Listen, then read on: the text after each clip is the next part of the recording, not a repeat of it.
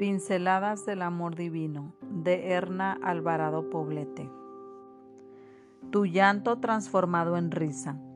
Por la noche durará el lloro y a la mañana vendrá la alegría. Salmo 35.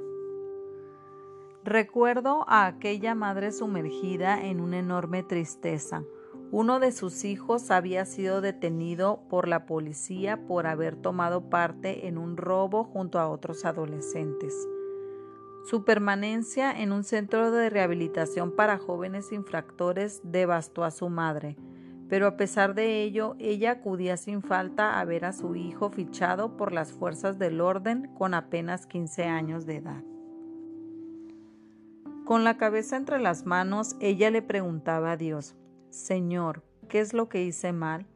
Su hijo había sido presentado a Dios a los dos meses de nacido y lo había recibido como miembro en el departamento de cuna de la iglesia local, donde inició su vida con Jesús hasta que al llegar a la adolescencia fue seducido por las aventuras fuera de la ley de un grupo de amigos.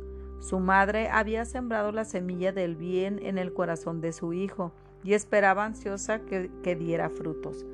Vivía en una esperanza activa, a veces inundada de lágrimas y a veces con un incipiente optimismo. En mis encuentros con ella le pregunta qué le hacía, era siempre la misma. ¿Cómo va tu hijo? Su respuesta era siempre, está en manos de Dios. Todos estamos en las manos de Dios, madre, hijos, nietos, esposos. Una madre de acuerdo al corazón de Dios no deja de orar por sus hijos, cuando la grey que le fue dada se desvía del camino recto, ella continúa amando con amor incondicional al hijo que está perdido. Ella sigue nutriendo sus fuerzas físicas, espirituales y emocionales, abrevando la fuente infinita que emana del corazón de Dios. Ella sabe y confía en que Él, que comenzó a hacer su buena obra con ustedes, la irá llevando a buen fin hasta el día en que Jesucristo regrese. Filipenses 1:6.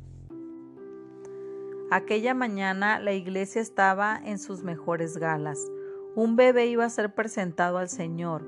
Miré con atención tratando de reconocer a los padres y fue entonces cuando sentí el toque cálido en mi hombro acompañado de una vocecita emocionada que me dijo, es mi muchacho. La miré asombrada.